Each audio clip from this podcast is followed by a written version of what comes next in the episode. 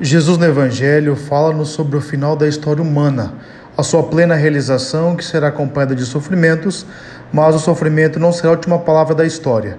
Jesus é a primeira e a última palavra de toda a realidade. A primeira leitura de Apocalipse apresenta-nos que toda a realidade se curvará diante da soberania do Senhor.